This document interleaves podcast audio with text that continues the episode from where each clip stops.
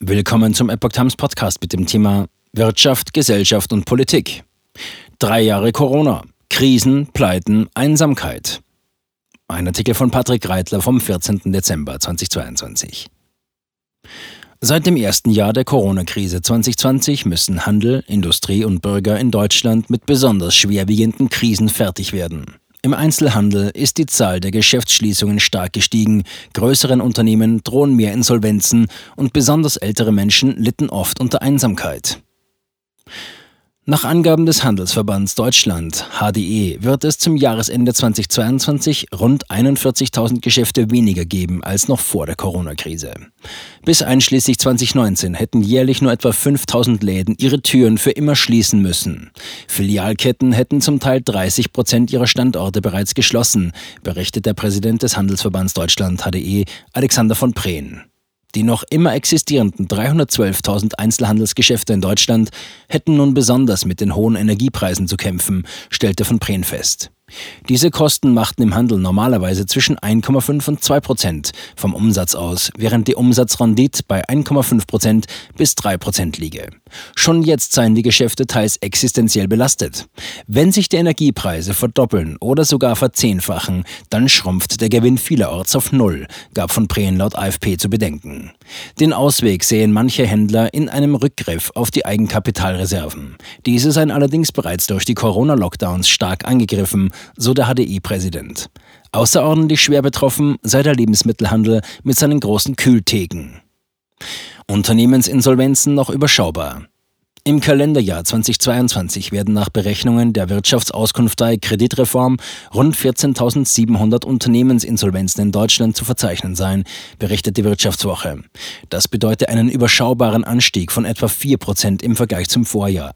Großunternehmen, die einen Umsatz von mehr als 10 Millionen Euro jährlich verbuchten, seien mit einem Mehr an Insolvenzen von 28 Prozent besonders stark betroffen, so eine Auswertung des Restrukturierungsberatungsunternehmens Falkenstieg. Trotzdem liege die Zahl der Insolvenzen noch auf einem sehr niedrigen Niveau.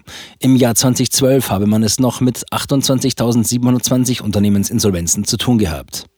Patrick Ludwig Hantsch, der Leiter der Kreditreform Wirtschaftsforschung, rechnet damit, dass es sich aktuell nur um den Auftakt für eine weitere Beschleunigung des Insolvenzgeschehens handele. Auch Thomas Langen vom Gesamtverband der deutschen Versicherungswirtschaft GDV gehe für das Jahr 2023 von einer Steigerung von 15 bis 20 Prozent aus. Das bedeutet allerdings kein Horrorszenario, sondern sei ein natürlicher und notwendiger Bestandteil einer funktionierenden Wirtschaft. Kreditkosten, Konsumflaute, Inflation und Geopolitik. Die Gründe für die Firmenpleiten sind nach Ansicht von Kreditreform und Falkensteg vor allem in den zinsbedingten höheren Kosten für Kredite, in der Konsumzurückhaltung der Verbraucher, in der hohen Inflation und in geopolitischen Risiken zu finden. Eine Kombination dieser Belastungsfaktoren bedeutet ein hohes Krisenpotenzial, meint der Risiko- und BWL-Experte Werner Gleisner vom Beratungsunternehmen Future Value. Nicht alle Unternehmen seien darauf ausreichend vorbereitet. Viele blendeten aus, dass verschiedene Risiken zusammen auftreten können und sich einzelne negative Effekte dadurch verstärken und zu einer existenziellen Bedrohung werden können. Hohe Kreditzinsen und weniger Einnahmen wegen mangelnder Konsumlaune, das bedeutet ein hohes Potenzial für Zahlungsausfälle, sagt Kreditreform-Wirtschaftsexperte Hans. Seine internen Zahlen belegten, dass ein knappes Fünftel der Unternehmen schon in den Jahren 2019 bis 2021 keine ausreichende Schuldentragfähigkeit besessen habe, wohl auch wegen der Ertragseinbußen infolge der Corona-Krise. Von den steigenden Öl- und Gaskosten sind nach Ansicht von Kreditreform die energieintensiven Industriebranchen wie Stahl oder Chemie besonders hart und direkt betroffen.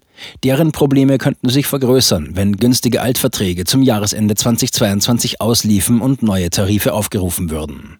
Falkensteg-Partner Michael Färber sieht das auch für weitere energieintensive Branchen ähnlich.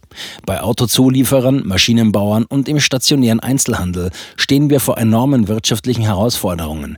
Er rechnet deshalb mit überproportional mehr Insolvenzen.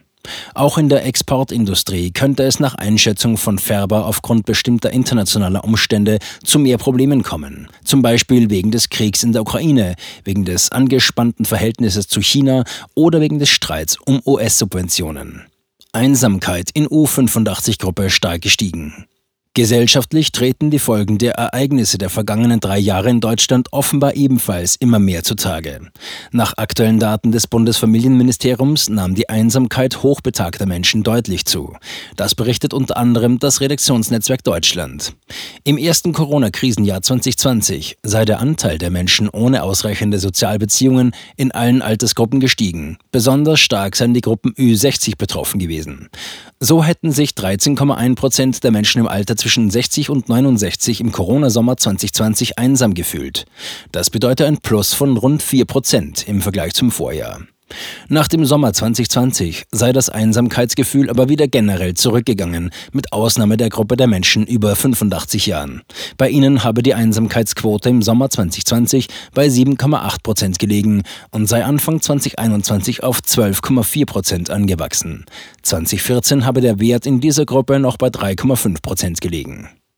Familienministerium richtet Kompetenznetz Einsamkeit ein.